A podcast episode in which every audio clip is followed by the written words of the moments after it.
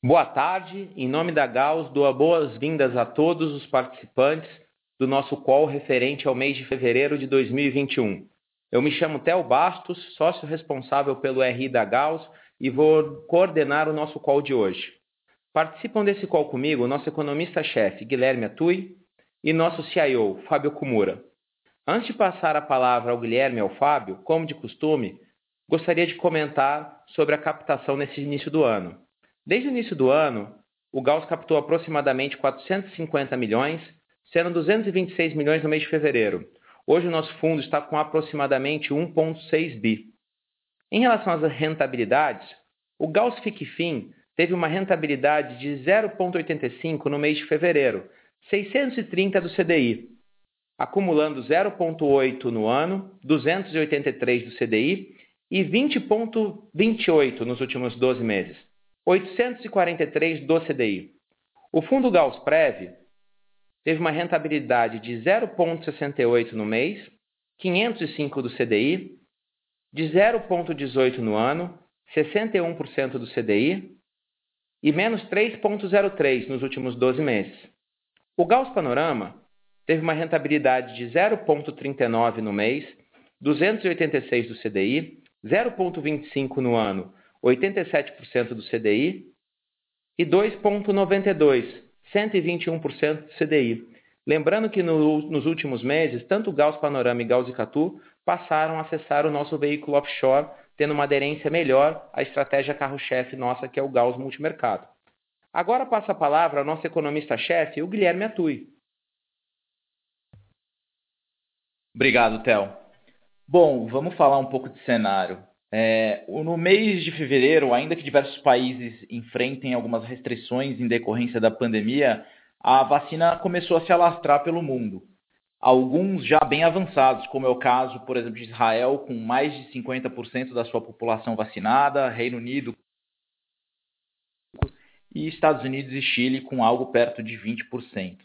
Nos Estados Unidos, Joe Biden teve a sua primeira grande vitória após o Senado aprovar grande parte do pacote de 1,9 tri de dólares para atenuar os efeitos da pandemia. Junto disso, Biden antecipou parte do cronograma de vacinação, que deve reforçar o aumento de, de vacinados já no segundo trimestre desse ano de... e ajudará a reforçar as previsões de crescimento já acima de 6%.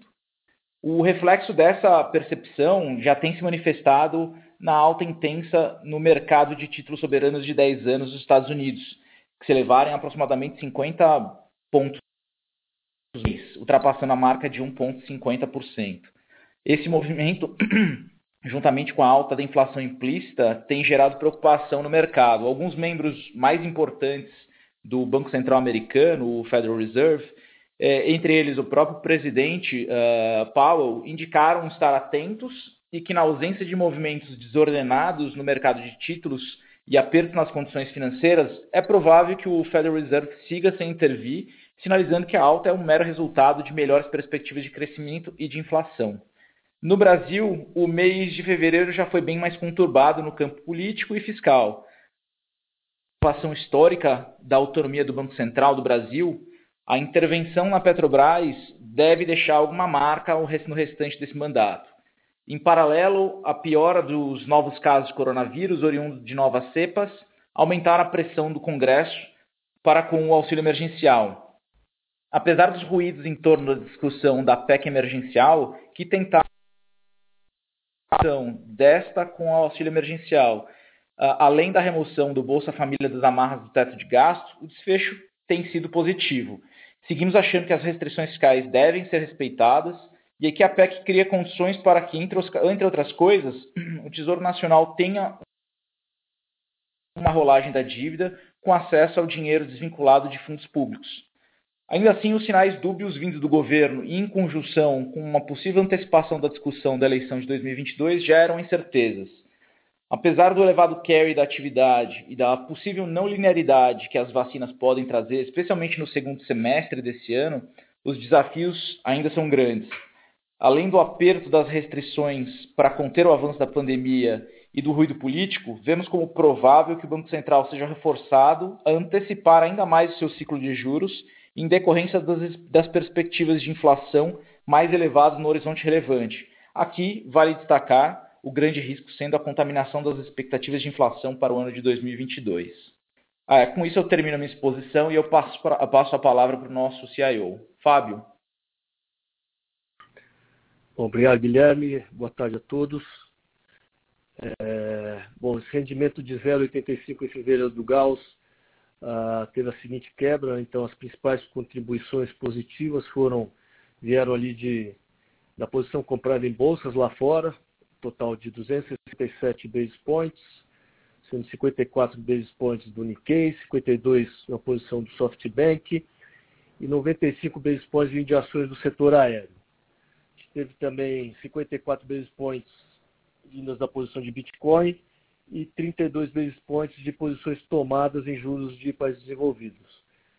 É, do lado negativo, a gente teve ali 135 basis points da posição comprada no ouro. O ouro tem sofrido bastante esses últimos meses. É, já entregou praticamente toda a alta que teve depois da pandemia. Mas a gente ainda acha que é um ativo ali, importante para manter a diversificação da carteira. Ah, Adicionalmente, teve 35 basis points de, de perda uh, na posição de crédito de empresas de baixo risco uh, nos Estados Unidos.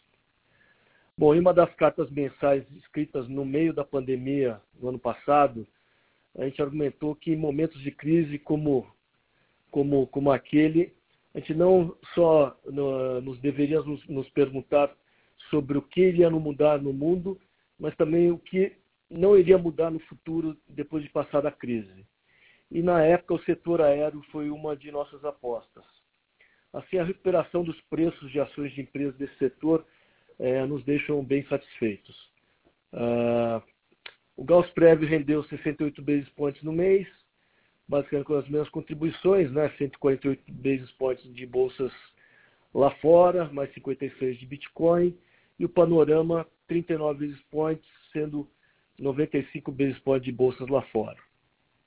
Teve também uma perda de 37 basis points advinda do ouro.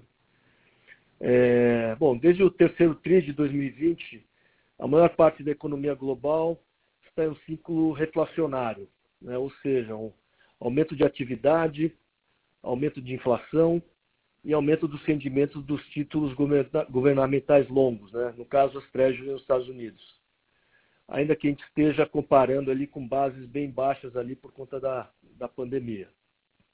Mas é, é o modo que, que, que, que a gente está hoje em dia.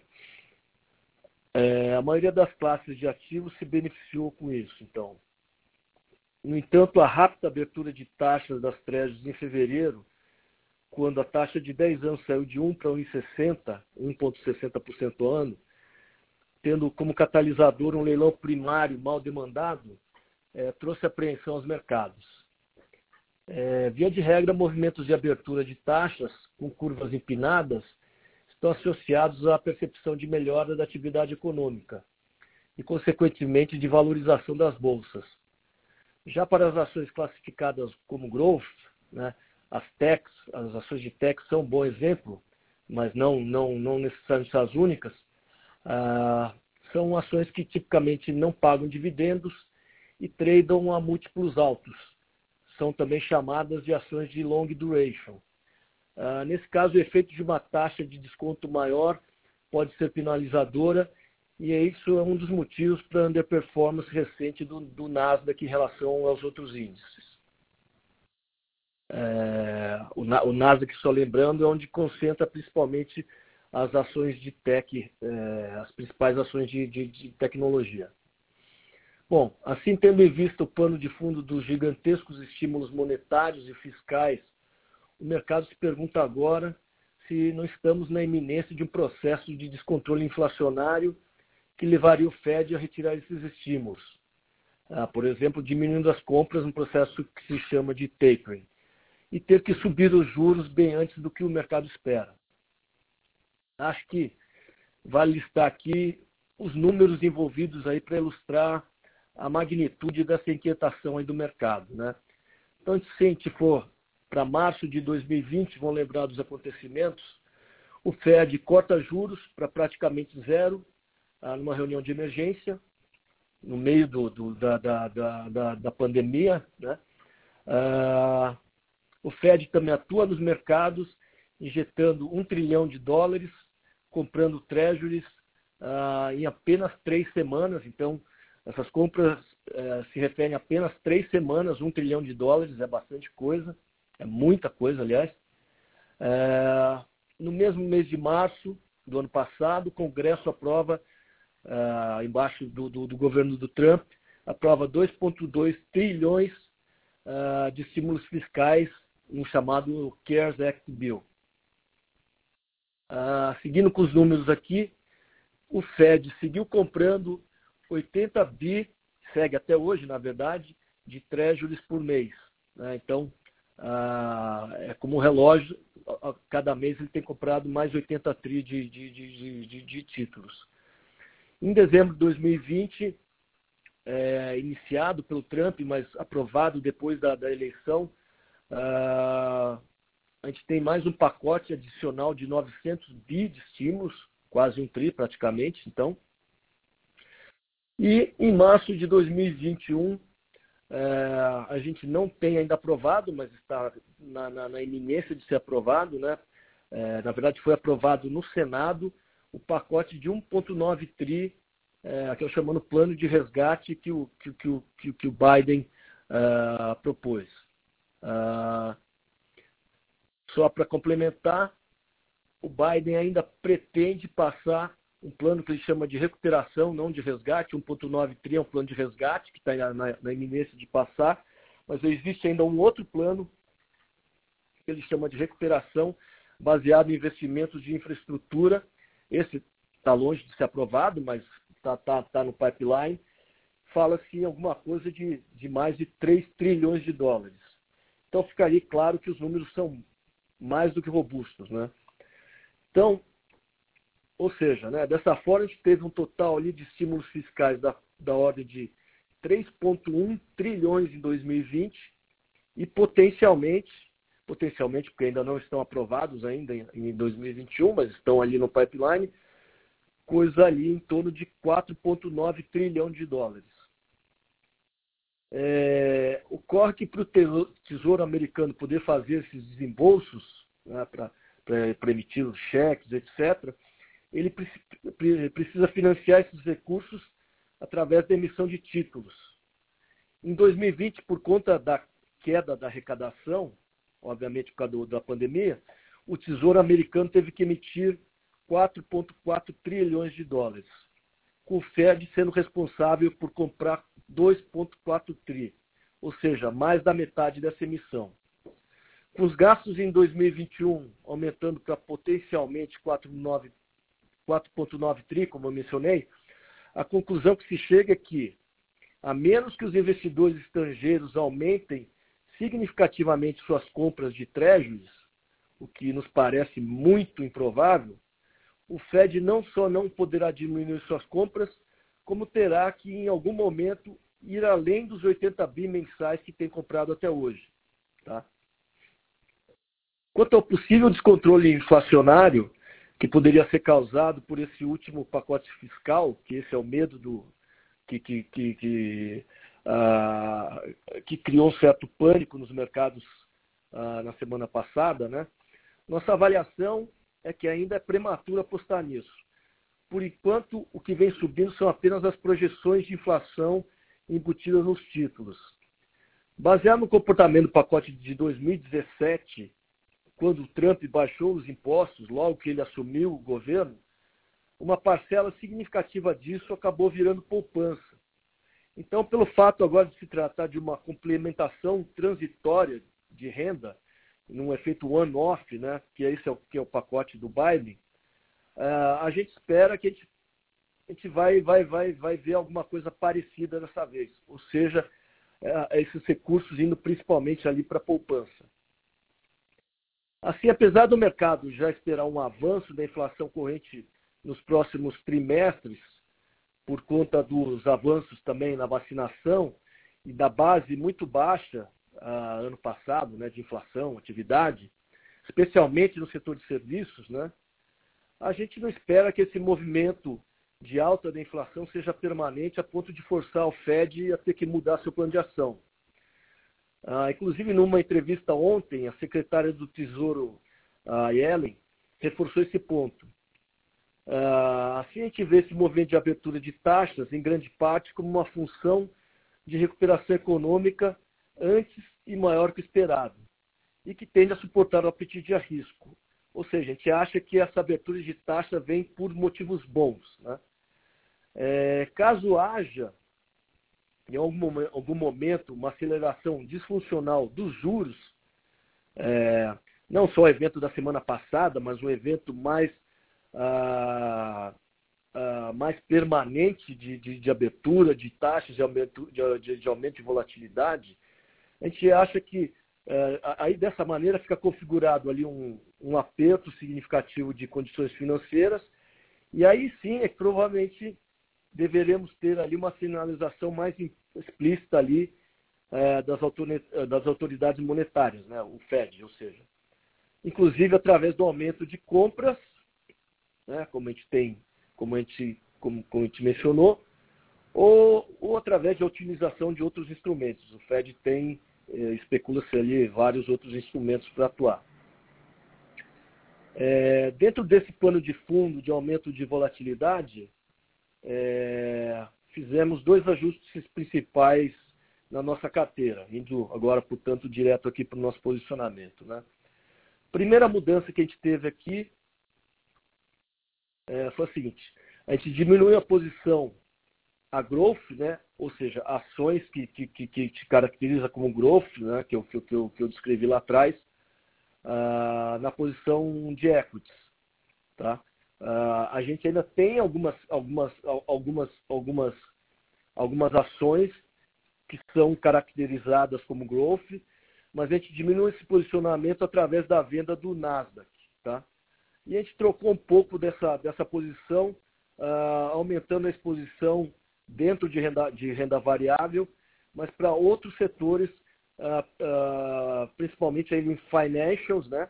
Vamos lembrar que financials, bancos, etc., eles se beneficiam de juros mais altos. Então, uh, se a gente continuar vendo essa abertura de taxas ali, a gente decidiu migrar para um setor ali que, que de, de qualquer forma, se beneficia disso também, que são os bancos.